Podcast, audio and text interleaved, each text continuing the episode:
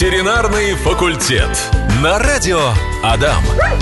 Как же я скучал, друзья, по этой самой передаче. Две недели меня не было, но все равно слушал подкастики замечательные, интересные темы здесь рассматривались в мое отсутствие. Владимир Барановский на связи, ну и напротив меня, разумеется, Вячеслав Борисович Милаев, кандидат ветеринарных наук, заведующий кафедрой внутренних болезней и хирургии УДГАУ, профессор, практикующий ветеринарный врач. Добрый день.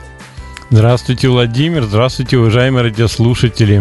У нас очень милая тема сегодня, милая из-за названия. Вот есть фраза э, «У меня не руки, у меня лапки». Вот именно про лапы мы сегодня будем говорить. Лапы — это святое. Так звучит наша сегодняшняя тема. А, и Сразу же есть вопрос у нас от, слушатель, от слушательницы, от нашей Ксении. Вопрос следующий, тоже про лапы. Эм, если собаки никогда не стригли когти, как быть в такой ситуации? И как может это повлиять на здоровье? Собачке 8 лет, сейчас видно, что они, когти, я так понимаю, э, приподнимают пальцы, но вырастающих при этом нет.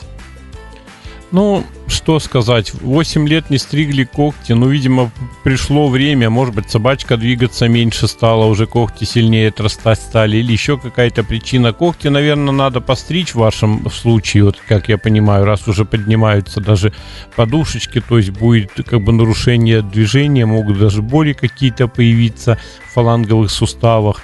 Но делать надо это аккуратно. То есть нельзя взять и сразу состричь до нужной длины, потому что сосуды врастают уже более глубоко, и если даже ну, до нормальной длины постричь, может появиться кровотечение, боли собака вообще не даст. Поэтому надо постепенно, буквально, может быть, ну не знаю, сколько там, насколько они отросли, но по 3 миллиметра, может быть, по 2 миллиметра отстричь, потом еще отстричь, еще отстричь. И делать это аккуратно, чтобы собака не боялась, чтобы не было стресса.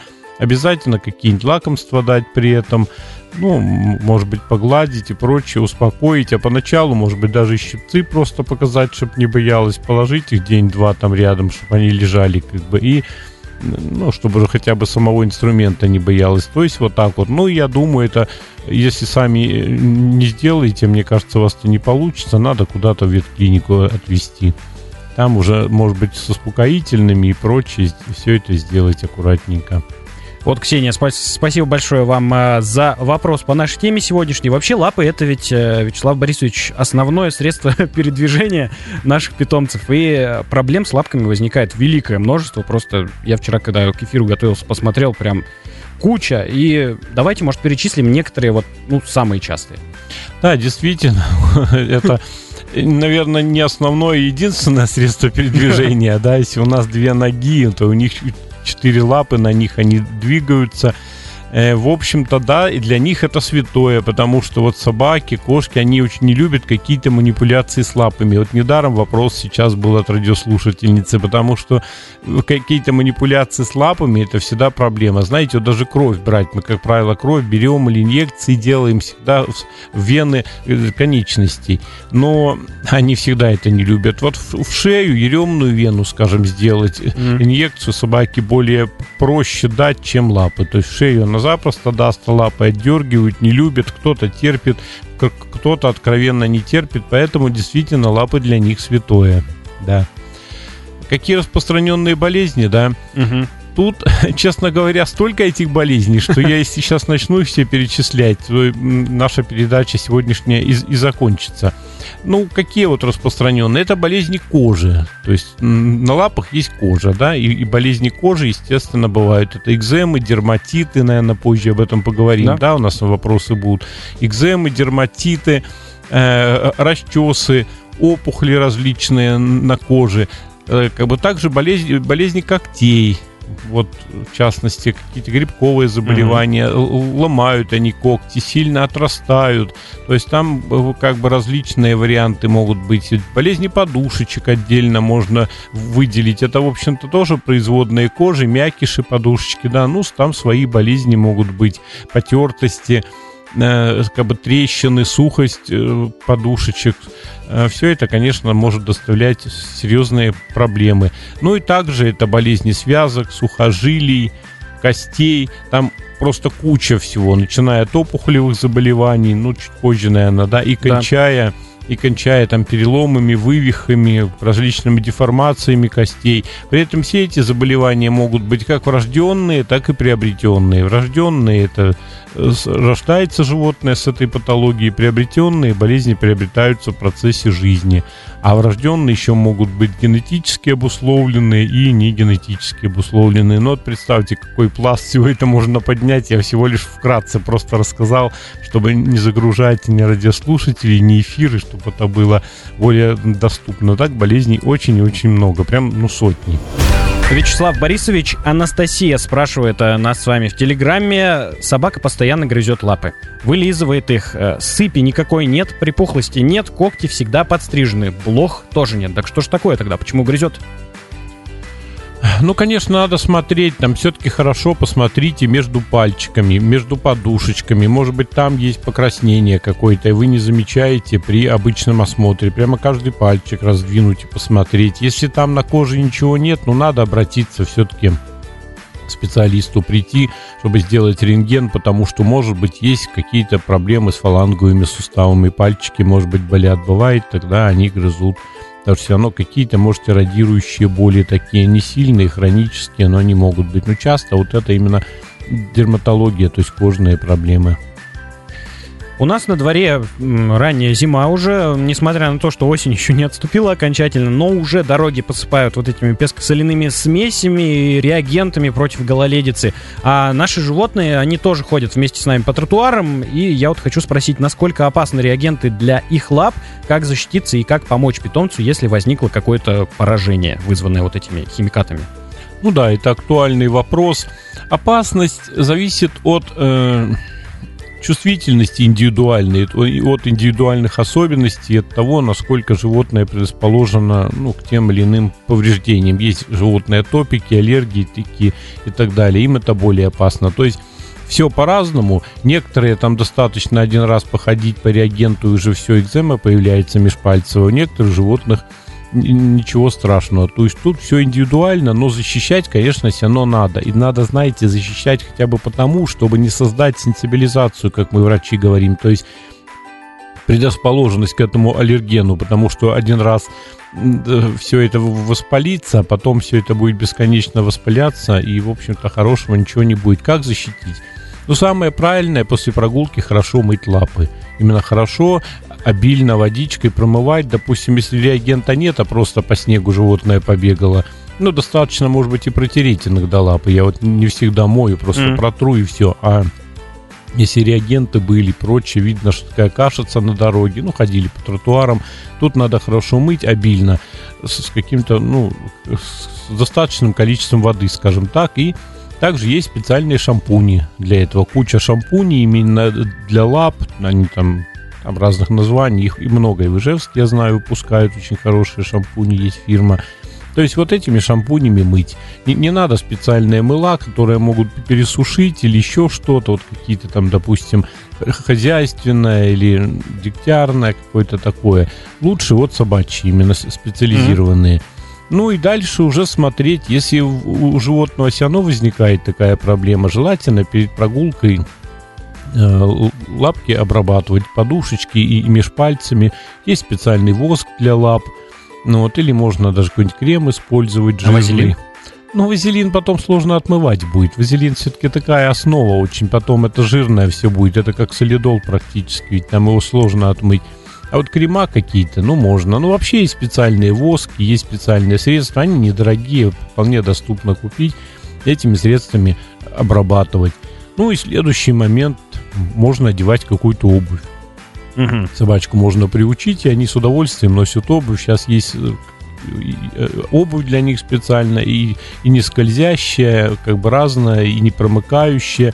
Поначалу это корида, конечно, будет. Животные не любят это носить, снимают. Хотя ну, некоторые носят, некоторые носят сразу. Бывает так, что отдел, ну, пошли, пошли, буквально 5 минут, и уже как ни в чем не бывало. Некоторые, конечно, вообще не получается с этим. Ну вот, э, если не получается с обувью, как бы тогда Тогда обработка. Обувь чем еще хороша? Там и лапы мыть не надо уже. Ну да, Сапожки сразу. эти сняли, да, помыли их, лапы чистые. Это, в принципе, удобно, особенно если лохматая собачка с, с длинной шерстью которую надо промывать постоянно, это проблема. Но еще надо всегда смотреть, чтобы между пальчиками шерсть не скатывалась в трубочки, в колтуны. То есть вот это хорошо надо осматривать, потому что если она скатается, то будет больно потом. Они, она будет, эти колтуны будут давить на мягкие ткани э, пальцев, и будет болезненность и воспаление. То есть а, как-то так. Про обувь еще добавить хочу. Э, будьте готовы собирать ее по улице, потому что у меня был случай с Йорком. А, женщина тоже вывела, такая довольная вся свою собачку на улицу. Она идет у нее, значит, марширует. И как давай лапами в разные стороны трясти у нее. С одной ботинок улетел, со второй стороны. И вот пришлось помогать, мы вместе с ней собирали эту самую обувь. Да, мой тоже, я помню, попробовал одеть обувь, он бедный, он стоит там чуть ли не, ну, на две лапы одел, но у него получается что-то стоит чуть не на задних лапах, пытается стрясти это все. У меня получилось сложно, и обувь я как бы эту тему оставил. Ну, у некоторых получается, оно чтобы не снимало, надо завязывать, только ни в коем случае не на резинке. Бывает, возьмут э, резинка, резинка постоянно давит, надо какая-то тесемка, да. чтобы она давила всегда фиксировано. Поэтому есть обувь с ремешками, есть обувь там с тесемочками, все это можно делать. И самому можно шить, это несложно и купить. Ну да, иначе будет, будет разлетаться во все стороны эта обувь, да. Процесс должен быть контролируемый. Да. Ветеринарный факультет. Говорим мы сегодня про лапы животных. Почему лапы это святое? И э, существует такая операция для кошек. В народе ее называют мягкие лапки. Это когда удаляют когти, чтобы не царапался, мебель не портил. И я тут хочу спросить, насколько это болезненно для животного и гуманна ли такая операция? Ну да, существует такая операция, мягкие лапки, так, или, или когда удаляем когтевые фаланги, то есть первую когтевую фалангу удаляем, и когти уже не растут никогда. Ну, к этой операции двоякое отношение и в мире, и в, в мире ветеринарии, у докторов. Э, сейчас считается эта операция негуманной, в Европе ее запрещают, у нас тоже таких очень много э, различных постов, движений, которые запрещают эту операцию. Я по большому счету сам не, небольшой сторонник этой операции, но есть одно но.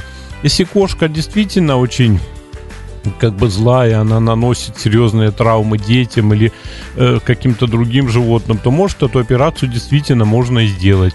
И если не получается, допустим, приклеивать накладки на когти какие-то, не получается стричь их, ну вот у меня ситуация была буквально на той неделе. Звонит женщина, говорит, ну хочешь усыпить кота.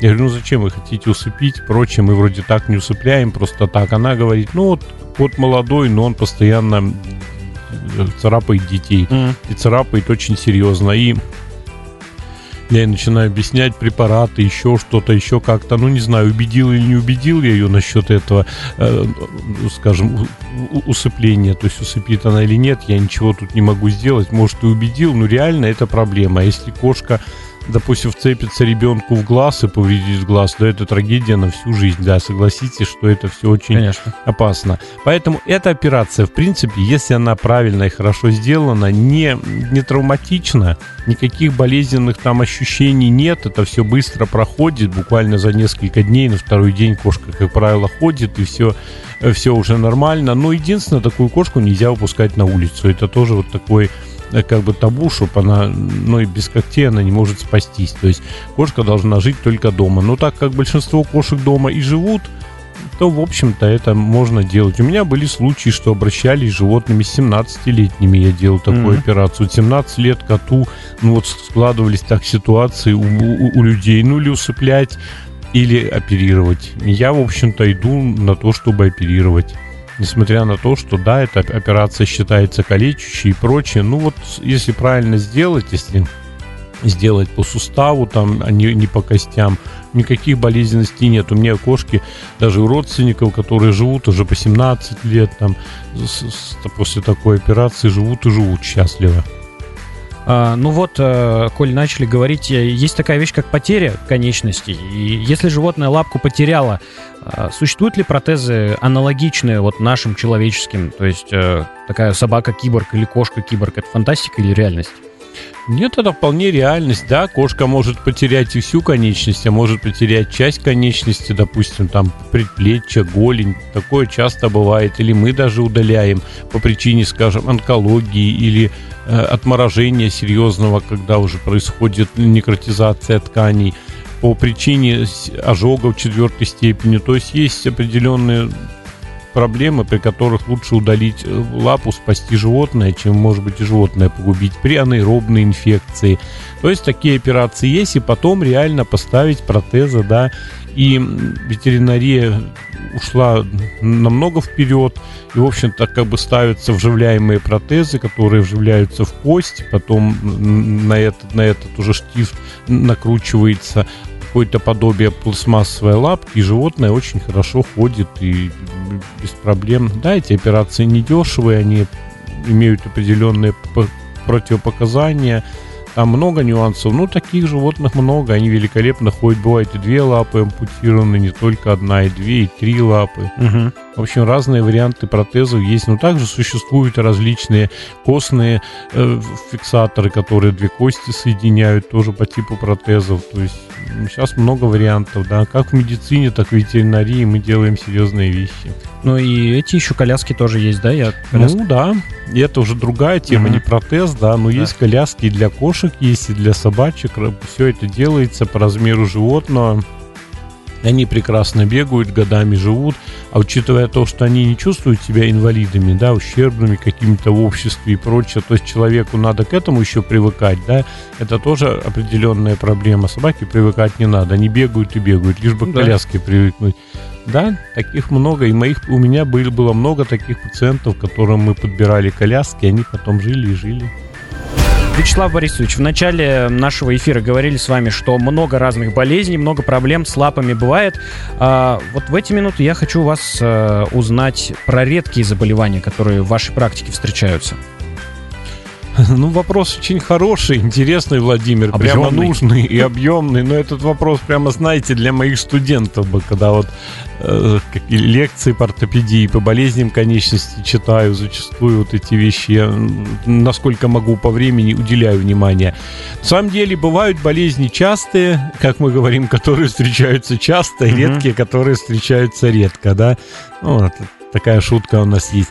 Действительно, бывают редкие болезни, очень тяжелые, и иногда встретишься с такой болезнью один-два раза, может быть, за всю свою практику. Но от чего это зависит, это интересный факт. Во-первых, это зависит от местности, где живет животное. Mm-hmm. Вот в каждом регионе свои болезни. Это я уже понял, э, работая в Санкт-Петербурге, еще в других областях России, там, в частности, вот в Ижевске. То есть у нас встречаются одни заболевания, а, скажем, в Петербурге другие. То есть это вот почему-то даже, вот именно акцентирую, почему-то есть э, есть такая статистика. От чего еще зависит редкость и част, частость заболеваний? От породы, которую содержат. Вот, допустим, город Чайковский, там очень популярны той-терьеры, ну, маленькие собачки. Вот да, той, они везде популярны, но у них это много в Чайковском. Естественно, у них будет много э, заболеваний, свойственных для ну, для той терьеров, там вывих коленной чашки врожденный, скажем, искривление лап, ну, там прочее, переломы предплечья в типичном месте, это у них часто – у нас в Ижевске этих заболеваний намного меньше, но зато у нас много, допустим, немецких овчарок, и у них свои болезни. Поэтому тут вот несколько условно, я просто так уже просвещаю радиослушателей, чтобы было интересно. Ну а что редко встречается? Ну, э, редко встречаются опухоли конечностей, опухоли костей. К сожалению, к сожалению, это очень тяжелые заболевания, зачастую с летальным исходом, сложно вылечить. Но и, к счастью, они встречаются редко. Это Мои... онкология, да? онкология. Да, в моей практике были случаи, что просто приезжают с собачкой, допустим, и вот говорят, ну вот что-то хромает, давно хромает. Я делаю с ним и говорю, ребята, у вас нет бедренной кости. Они говорят, как нет? У нас она должна быть, как это нет. А у нее, у нее реально нет бедренной кости, потому что она уже вся как бы разложилась опухолью. Ну вот там как бы срочная ампутация и прочее. Ну, слава богу, она какое-то время пожила. Но такие заболевания как бы бывают редкие. Ну, какие еще редкие заболевания? Бывают редкие заболевания, это, допустим, отсутствие одной кости. Вот у меня были случаи, что отсутствует малоберцовая кость у собаки. Ну, нет вот ее. Вот. Это случайная находка получилась, сделали снимок, а малоберцовой кости-то нет. Я еще один снимок делаю, думаю, да куда она делась? А ее нет. Но это вот врожденно, она получилась таким рудиментом. При этом собака живет и живет там всю жизнь. И этого даже не знали. То есть это случайная находка, потому что основная опора на большеберцовую кость. Вот как бы так. Ну вот какие еще редкие заболевания? Ну, к счастью, редкие заболевания это как бы саркомы мягких тканей, они могут именно конечности, они могут случиться там, ну, несколько лет за мою практику были. Mm-hmm. Опять это все очень тяжело, плохо, ну, вот, к счастью, это редкие. Ну, вот как-то так. Спасибо за такой понятный, развернутый ответ. Вам большое, друзья. Э, у нас уже потихоньку время поджимает, э, поэтому давайте будем прощаться. На связи был с вами ветеринарный факультет. На вопросы отвечал Вячеслав Борисович Милаев, кандидат ветеринарных наук, заведующий кафедрой внутренних болезней и хирургии УДГАУ, профессор, практикующий ветеринарный врач. До свидания, уважаемые радиослушатели. Удачи, здоровья вам и вашим питомцам. До свидания, Владимир. Всего хорошего. Всего доброго. Услышимся на следующей неделе. Обязательно. Ветеринарный факультет. На радио Адам.